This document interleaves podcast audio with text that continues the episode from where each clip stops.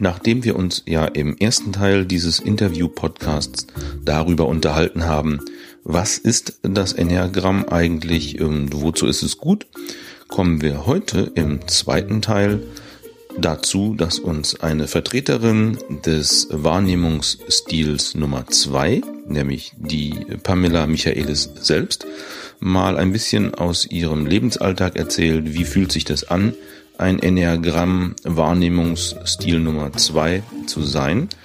Und äh, am Ende dieser Aufnahme erklären wir euch auch, warum wir hier mit Typ 2 anfangen und nicht mit äh, Stil 1.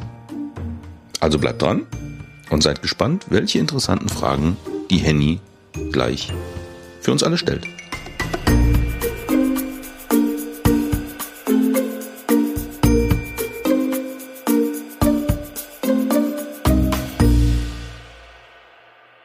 So, jetzt haben wir hier kurz mal äh, in unserem mobilen Studio umgebaut, weil die Pam hat jetzt die Seite gewechselt und sitzt uns als Interviewpartner gegenüber. Und neben mir begrüße ich die Henny. Hallo, Hallo. Henny. Hallo.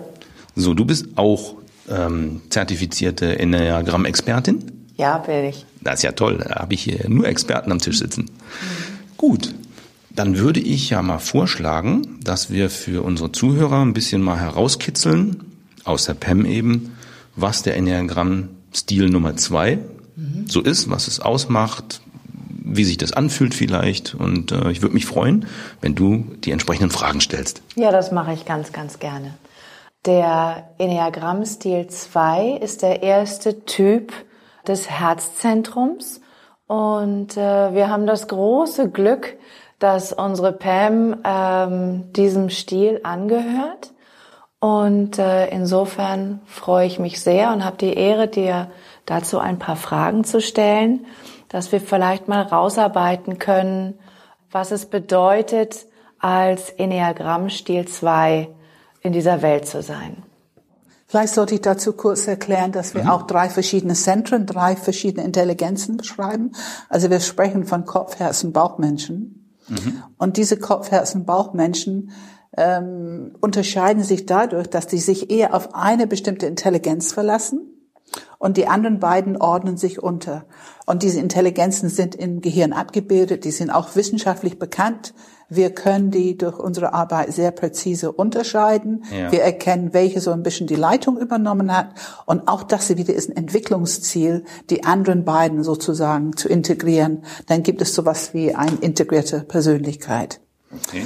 Und ich würde sehr gerne, wenn es für dich okay ist, würde ich einfach mit dem Herzzentrum anfangen, weil wir da gerade hier ein paar Leute sitzen haben. Super Idee. Ähm, und was ist zum Herzzentrum zu sagen? Also die Herzmenschen sind einfach Menschen, die ganz besonders auf Mensch ausgerichtet sind. Mhm. Die haben ihr Blick, diesen Hauptfokus auf Mensch, wie es den Menschen geht, auch was zwischenmenschlich passiert, eher auf diese äh, Gefühlswelt, auf die äh, Beziehungsebene, auf das, ähm, wie an, man aufeinander zugeht. Ähm, die haben eine hohe Sensibilität. Limbisches System hat so ein bisschen die Leitung und die haben eine hohe Sensibilität auch für das, was so zwischen den Zeilen und was man so äh, nicht auf der Oberfläche sieht. Da, da können die gut hingucken, also sehen, was gebraucht wird. Mhm. Auch was für Erfolg gebraucht wird, nicht nur für die Menschen, schon auch für Erfolg. Okay. Und auch Kreativität. Also das sind so die Themen, das Herzzentrum beschäftigt sich damit. Ja, Gut. Ähm, sag uns doch mal, ähm, was es für dich heißt, eine Zwei zu sein. Also die zwei heißen Geber. Und ähm, als ich das Ernährung kennenlernte, konnte ich nicht so richtig vorstellen, dass das mit mir zu tun hat. Und das ist auch ganz typisch, dass man eigentlich das Hauptthema, was man im Leben hat, oft nicht bewusst ist. Ich war es also nicht bewusst. Aber ich habe dann erkennen können durch das Enneagramm, dass ich einfach einen unheimlichen Fokus auf Menschen habe. Mhm. Äh, man kann schon sagen, dass ich das eigentlich seit klein auf an, ich habe auch sehr auf Menschen geschaut und ich habe sie beobachtet und ich habe ganz schnell aufgenommen, wie es die geht. Ja, so dieses ständige Abchecken, wie geht es die, ähm, geht es die gerade gut im Moment, brauchen die etwas, ich kann Szenen erinnern als Kleinkind, wo ich irgendwann mal hingekommen und meine Großmutter an der Hand genommen hat, einfach weil ich dachte, es würde sie gut tun. Ähm, also einfach dieses Ausrichtung, dieser Hauptfokus auf Menschen, was die brauchen, wo die vielleicht Unterstützung brauchen. Heißt das, du bist, du bist eigentlich mehr im Außen unterwegs als, als bei dir? Verstehe ja, normalerweise so? ja. Mhm. Also ganz bestimmt, als ich das zuerst kennenlernte und ähm, überhaupt, das ist natürlich ein Riesenerkenntnis, die das Enneagramm mir gebracht hat, mhm. dass es so ist. Das wusste ich ja vorher nicht. Mhm. Ähm, Kannst du das mal spezifizieren, was du, was du für eine wusste, Erkenntnis gewonnen hast? Ja, ich wusste nicht, dass ich meinen Fokus immer nach draußen habe mhm. und dass ich sozusagen mein Verhalten mein Denken, alles, was ich tue, mein, mein totale Lebens- oder meine Hauptlebensstrategie habe ich wirklich auf die Menschen da draußen fokussiert.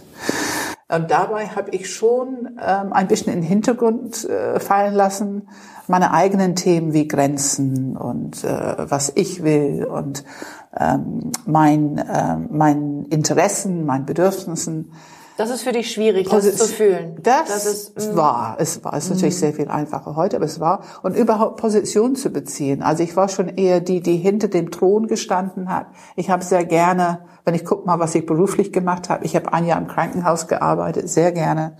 Ich habe ähm, als Informa Information Scientist in England, aber das ging, das ging einfach darum, die ganze Information von einer Abteilung zu ordnen und alle immer sofort zur Verfügung zu haben. Ich habe wirklich gedient. Ja, mhm. ich, ich liebte das, mhm. weil die sich so gefreut haben. Endlich konnten die die Informationen sofort finden und, und fühlten sich von mir sehr gut versorgt. Dieses War das wichtig für dich, dieses Feedback von den, von den anderen zu hören, hey Pam, klar, das hast du toll gemacht, das klar. ein Kopfstreichler ja, hier. Absolut, ich war mhm. jung, genau das. Ich habe Kopfstreichen, ich habe Parfüm, ich habe Schokolade, ich habe, also es war auch fast nur Männer damals, Management Services, ich war im Management und es war fast nur Männer.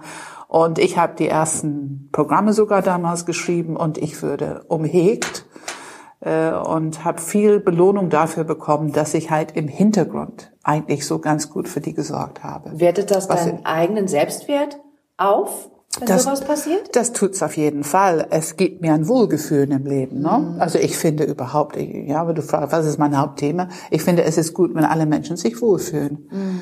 Und das ist eigentlich der Fall, wenn alle ein bisschen Interesse haben, dass es den anderen auch gut geht. Ne? Mhm. Das gibt ganz schnell eine mhm. ziemlich gute Information, eine ziemlich gute Situation in, in Team oder wo auch immer. Mhm. Ähm, ja, und wie alle Themen, jeder hat einen Hauptfokus im Enneagramm, aber natürlich, und das, da entwickelt man eine bestimmte Expertise für. Mhm. Also ich würde schon sagen, dass es mir relativ leicht fällt, in Beziehung zu gehen mit Menschen. Ich würde auch sagen, dass ich einen gewissen Spaß habe, mit schwierigeren Menschen umzugehen. Also das ist eher eine Herausforderung. Okay, ist ein Reiz für dich? Ein bisschen Reiz drin, mm, so, ja. Mm. Was ist der Reiz, sie zum Lächeln zu bringen genau. oder einen ganz, guten Kontakt plötzlich herzustellen? Ganz genau, mm. ganz genau. Also der Grundgefühl ist, die haben ja einen Grund dafür, dass die schwierig sind oder die vielleicht, es gibt Menschen, die nie lächeln oder die immer nur so ein bisschen grollig sprechen oder so. Mm. Und ich kann erinnern, viele Situationen. Dann habe ich wirklich innerlich so eine Art Herausforderung. Ich habe gedacht, den kriege ich zum Lachen. Mhm. Oder den kriege ich dazu, mit mir zu sprechen, mhm. ja, die, die mich so ignoriert haben. Mhm. Und, Und, wenn du es geschafft hast, warst du stolz? Ja, klar. Ja? Da haben wir das okay. Wort. Da haben da wir das, wir das Wort. Wort. Ja, ja. genau. Äh, mhm. Kernmotivation Nummer eins, zwei und 100 bei die zwei. Mhm. ja, äh, Erfolge in Beziehung, wenn man es wirklich brutal ausdrückt, Erfolge in Beziehung. Äh, und das ist einfach Lebenselixier, ne? das tut gut. Mhm. Und äh, ja, es gibt ein gutes, warmes Gefühl. Hm, okay.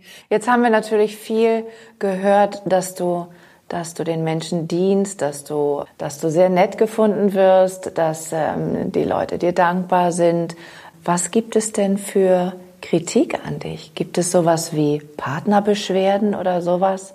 Ja, ganz deutlich. Ähm, also wie alle Stärken, die werden zu Problemen, wenn man sie übertreibt. Und mhm. man neigt dazu, die zu übertreiben in Situationen, wo man unsicher ist, wo man eigentlich selber Angst hat oder ärgerlich ist oder ne, eine Schwierigkeit hat. Dann neigt man dazu, dann zu übertreiben. Und ganz sicher, es gibt bei mir zum Beispiel die klassische Beschwerde, ist, ich bin belehrend. Okay. Ich glaube, Stolz führt immer ein bisschen dazu, dass man leicht so ein bisschen so Oberwasser hat oder mhm. bildet sich ein, okay. ja, mhm. Oberwasser zu haben. Mhm. Also besser Bescheid zu wissen als der andere, was die gerade brauchen oder so. Mhm. Äh, das ist ganz sicherlich eine Beschwerde, die mein Mann sehr berechtigterweise schon öfter geäußert hat. Mhm. Fühlt sich das ähm, manchmal ein bisschen klebrig an? Also, dass du, dass du an dem anderen so ein bisschen dran backst?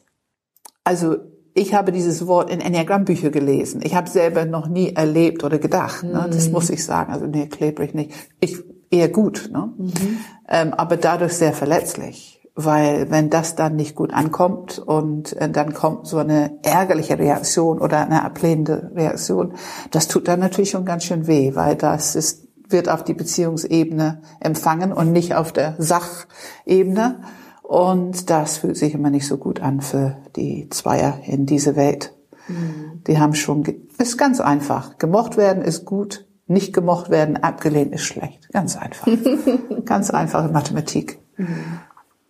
Pam, was mich nochmal interessieren würde, was dein persönlicher größter Entwicklungspunkt war in deinem Enneagramm-Stil. Also es gibt überhaupt keinen Zweifel. Vor dem Enneagramm wusste ich gar nicht, dass es ein Kopf, Herz und Bauchzentrum gibt. Mhm. Und ich habe nur vom Herz und Kopf gelebt, das ganz gut, zweifelsohne.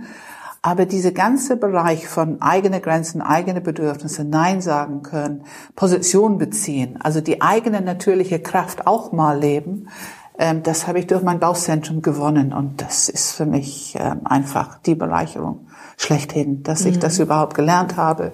Und ich habe dann die entsprechende Übung bekommen und habe immer geübt, geübt, geübt. Und heute muss ich sagen, fällt es mir relativ leicht, ähm, Position zu beziehen. Mhm. Also ähm, der Bauch ist im Prinzip für den Enneagrammstil 2 die am schwersten zu erreichende, das, das am schwersten zu erreichende Zentrum. Ganz genau. Und da ähm, hast du durch, durch Körperarbeit tatsächlich versucht, dieses Bauchzentrum für dich zu öffnen und, und die Energie daraus ähm, gut spüren ja, zu können. Also die, ganz viel Körperpraxis, aber natürlich musste ich erstmal den Erkenntnis haben. Also mhm. ich musste erstmal verstehen, Kopfzentrum mhm. verstehen. Dann musste ich so viel Mitgefühl für mich entwickeln, dass mhm. ich überhaupt mich mal wichtiger nehmen konnte als die andere, weil es gibt ja mhm. immer das Gefühl, das ist selbstsüchtig, das, mhm. ne, die, die Abwehrmechanismen sind sofort da, mhm. das darfst du nicht. Also ich musste schon ein gewisse Mitgefühl für mich entwickeln und dann war ich hoch motiviert und dann ging die Baucharbeit los und mhm. ich kann nur sagen, ein Riesengewinn. Okay, super. Jetzt muss ich noch eine Frage am Schluss mal stellen, wo ich euch beide da noch sitzen habe.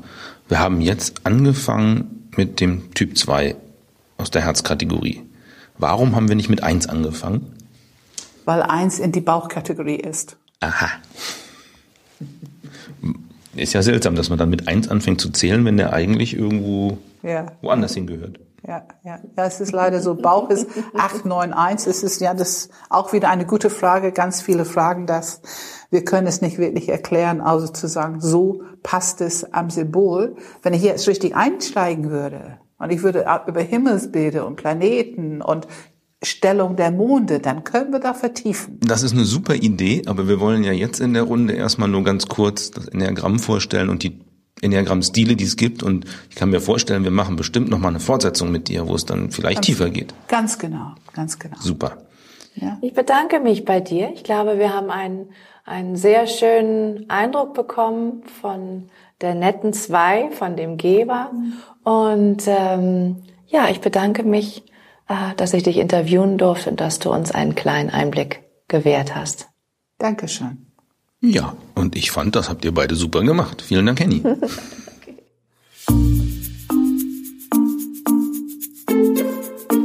Das war ja schon ganz wunderbar. Und dann hört auch nächste Woche wieder rein, wenn wir mit einem weiteren Vertreter der Herzkategorie sprechen, nämlich mit einer Typ 3 Vertreterin, der Birgit. Also, wie gesagt, nächste Woche hier im Enneagramm Podcast einfach wieder reinhören. Vielen Dank und bis dann.